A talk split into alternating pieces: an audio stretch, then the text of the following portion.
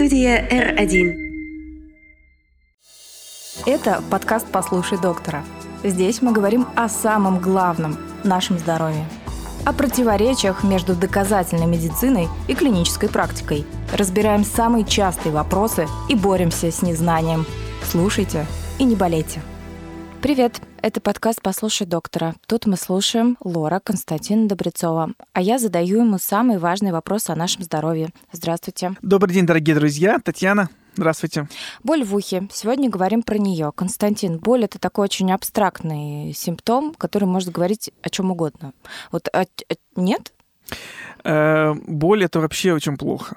Вот боль это очень конкретно, я бы так сказал. Но тут противоречие, да, то есть если болит голова, мы знаем, что нам делать, а вот когда боль в ухе, совсем непонятно. Но если болит голова, мы не всегда знаем, что делать, э, потому что голова болит по разным причинам. А вот боль в ухе, как раз она зачастую связана с воспалением. Это действительно неприятное состояние. Боль в ухе э, обычно, ну, для меня, я тоже крайне редко, но тем не менее страдаю как и любой человек, э, различными проблемами. И помню, несколько лет назад у меня тоже и ухо болело. Так вот, ну и самое главное, пациенты каждый день ко мне приходя, они ассоциируют вот боль в ухе сравни с зубной болью. Резкая, ноющая, ну, нестерпимая боль. Чаще всего э, инфекция бывает в двух отделах. Первый отдел – это наружный слуховой проход, то есть это наружный отит. А второй отдел – это средний, среднее ухо, барабанная полость, то есть это острый средний отит. То есть, по сути, если у нас болит ухо, и мы исключаем любую другую патологию, ведь э, очень часто э, ухо нормальное, а болит около уха. Э, ну, мы об этом с вами потом, наверное, поговорим. Угу. Так вот, если мы говорим о боли в ухе непосредственно, то это две причины. Это наружный отит, либо средний отит. А, а уши можно простудить? Вот это знаменитое хождение без шапки играет роль? Да, тогда у нас возникает наружный отит. Но справедливости ради надо сказать, что чаще всего наружный отит возникает, когда мы туда лазим с палочкой ватной или там зубочисткой или чем-то еще. Э, в общем, проводим э, такую условную гигиену слухового прохода, травмируем слуховой проход, и вот на травмируемую кожу проникают бактерии, грибы, и возникает острый наружный отит. А вот так вот, если там все хорошо и гладко, в принципе, холодный воздух нам не помеха. У нас есть выпуск о том, как правильно э, чистить уши в том числе. а, так, мы поняли, полазить туда не надо глубоко. Стреляет в ухе, вот есть такое выражение. Это тот же самый симптом? Да, вот да, да. Вот эта стреляющая, пульсирующая боль. Э, Причем она, в принципе, одинакова, что при наружном отите и что и при среднем отите. А, и э, она и там, и там острая, и там, и там резкая, пульсирующая. Э, поэтому всегда пациенты бегут к врачу. И это правильно. Э, врач должен посмотреть ухо. Это очень важно, потому что в отличие от, например, наружного отита, средний отит — это уже структуры, которые отвечают за слух. И запустить острый средний отит э, — это риск возникновения хронического отита и снижения слуха. И, соответственно, терапия другая. Хорошо. Как это лечит? Э, в зависимости от э, соответственно, проблемы. Если у нас проблема в наружном слуховом проходе, а, очень важно, вот вы даже сами можете определить у себя, у вас наружный отит, либо средний отит. Я вам расскажу, как это сделать. Для этого нужно знать всего два момента. Итак, чтобы отличить наружный отит от среднего, есть два критерия, которые на 90, не знаю, 5% вам даст ответ. Первый, первое отличие, первый критерий – это что было до этого. Если же до этого у вас был насморк, то, скорее всего, боль в ухе у вас связана с средним отитом. То есть, как осложнение острого насморка, возник острый средний отит, боль в ухе. Если же у вас не было ни насморка, ни заложенностью носа, с носом вообще проблем не было, и заболело ни с того ни с сего уха, скорее всего, это наружный отит. Первый критерий. И второй критерий – слух. Если у вас болит ухо и снизился слух, выраженно снизился слух, то это средний отит. Если у вас болит ухо и слух либо не снизился или снизился незначительно, это наружный отит. Не имея никакого высшего медицинского образования, знаете два критерия, вы можете поставить себе диагноз с очень высокой долей вероятности. А средний отит это то, то самое воспаление среднего уха? Да, конечно. Самое. Да. А правда говорят, что у мальчиков он бывает чаще, чем у девочек? Нет, такого не бывает. Э, я не, не видел такой статистики. Э, может быть, э, где-то в каких-то больших работах, где большая выборка пациентов, там есть отличия. Но с точки зрения анатомии, слуховая труба, которая соединяет ухо с носоглотка, она примерно одинакова и у мальчиков, и у девочек, э, и здесь никакой корреляции нет. А вот возраст, безусловно, влияет. Безусловно, влияет. Мы уже неоднократно всегда говорили, что у детей э, слуховая труба э, шире и короче, и, соответственно, возникновение острого среднего отита очень-очень вероятно у детей. У взрослых она уже вытягивается, она не такая короткая и широкая, поэтому острый средний отит у взрослых бывает реже, чем у детей. У них как раз бывает чаще наружный отит из-за любви э, к туалету слухового прохода. А, а вот у детей именно острый средний, средний отит встречается чаще, чем наружный. Так интересно, у меня вот во взрослом возрасте ни разу не было. Сейчас, сейчас скажу, как заболею. Во взрослом возрасте у вас не было отита, потому что вы умница, потому что вы не злоупотребляете ватными палочками и лечите насморк, когда он у вас возникает. А вот наследственность на это может влиять? Безусловно. На ушные инфекции? Конечно. Наследственность очень сильно влияет на многие заболевания. В первую очередь это на уровень нашего иммунитета – ну и в целом э, на анатомические изменения в э, слуховой трубе, в анатомические изменения в наружном слуховом проходе, барабанной полости. Поэтому здесь, конечно, винить родителей нельзя, но анатом... различные анатомические врожденные вещи, они, конечно, влияют на течение заболевания.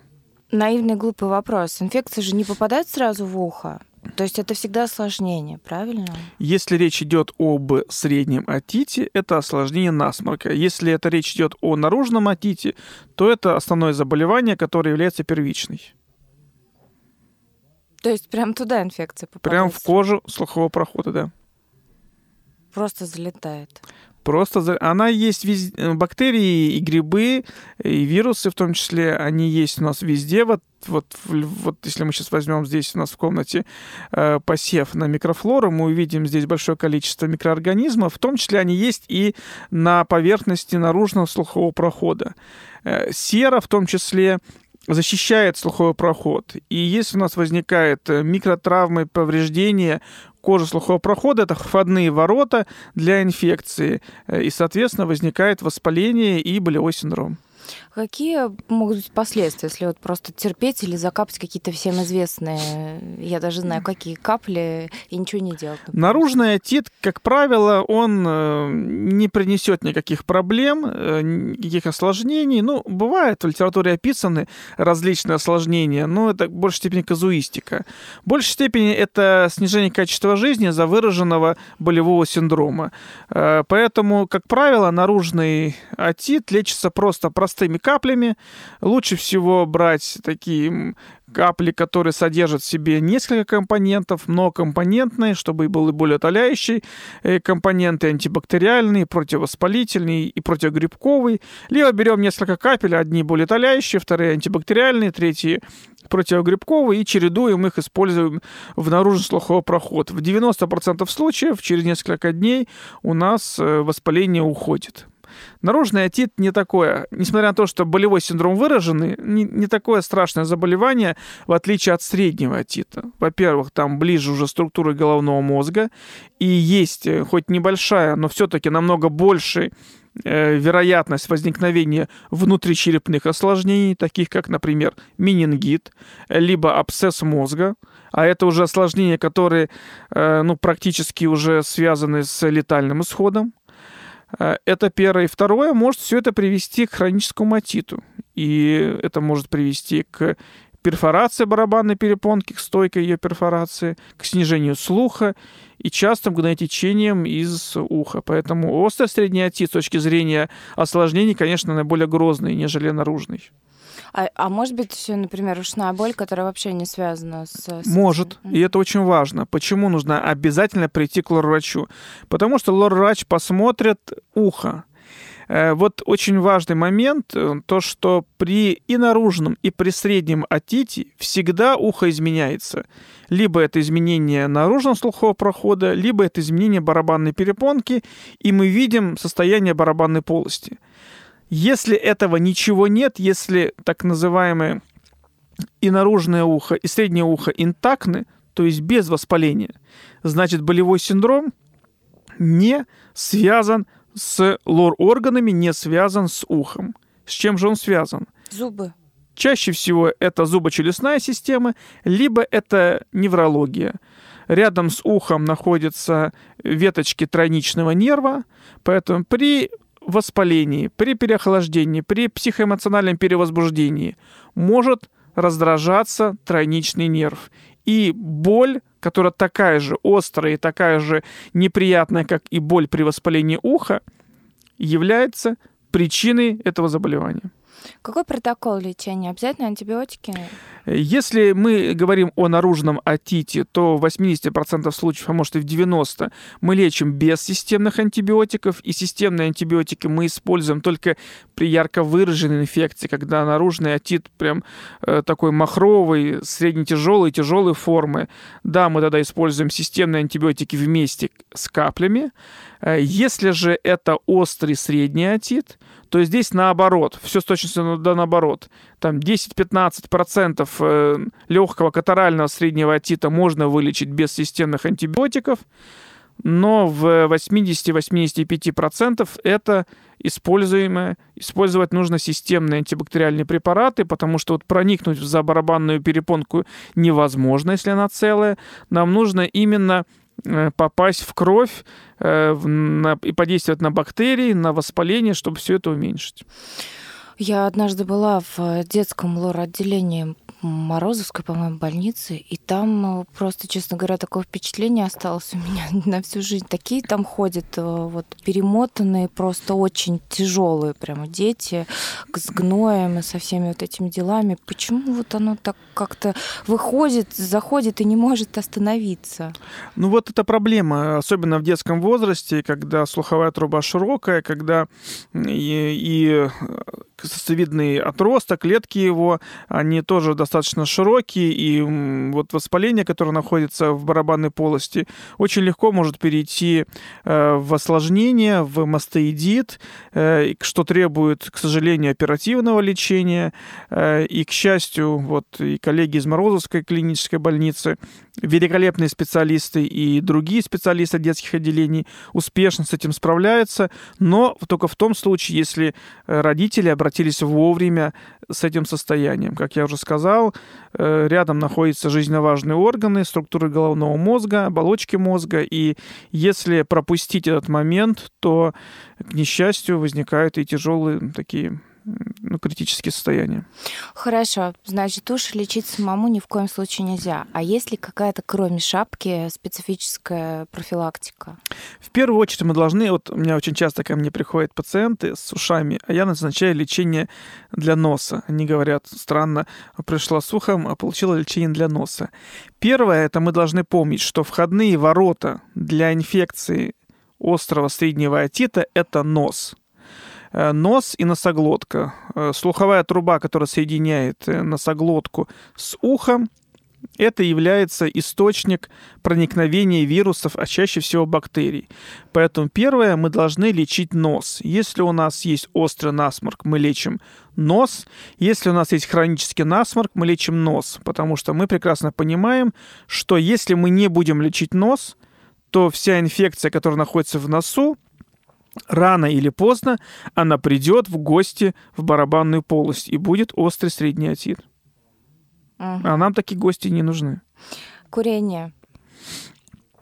Здесь прямой связи мы не видим, к сожалению.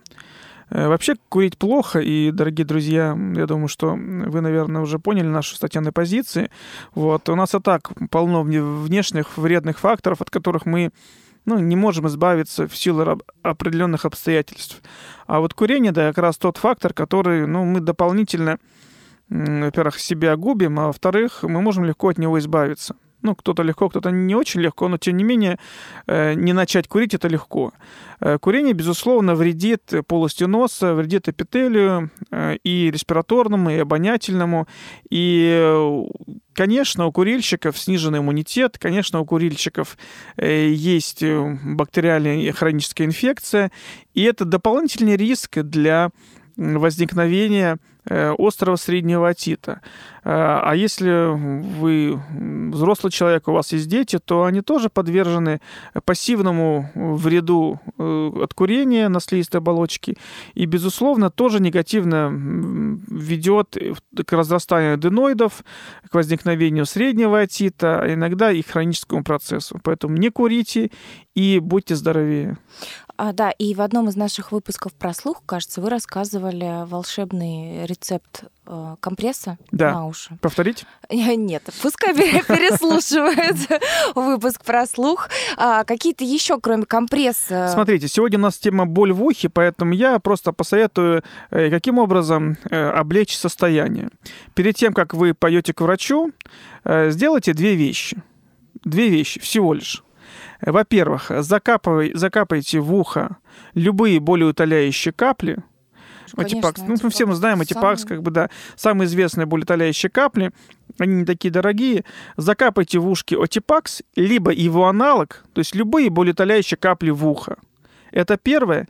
И второе, выпейте любое болеутоляющее средство. Нестероидное противовоспалительное средство, э, там, их тоже очень много, кетонал, кетанов, найс, ибупрофен, парацетамол, антипиретик, тоже обладает болеутоляющим средством, но меньшим. Вот, анальгин, цитрамон, ну и так далее, их очень много. Выпейте любое нестероидное противовоспалительное средство, оно обладает ярко выраженным болеутоляющим эффектом, не терпите боль.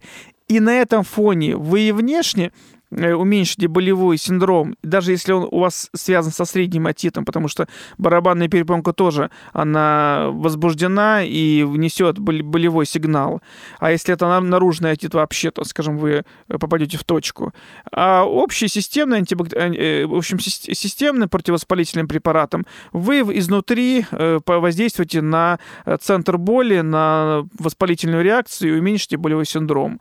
Поэтому выпейте противоболевую любую таблетку, закапайте в ухо и бегом к врачу-оториноларингологу. Самый, самый главный вывод этого выпуска уши сами не лечат. Да. Угу. Только можно снять симптом до того, как вы попали к врачу. Да. Ну, в общем-то, все. Мне все понятно, Константин. Моя любимая фраза. А, мы желаем вам, а, чтобы ваши уши были предназначены только для классной музыки, а не для болезней. И для наших подкастов. И для наших подкастов, безусловно. Будьте здоровы, не болейте, берегите уши. Студия R1.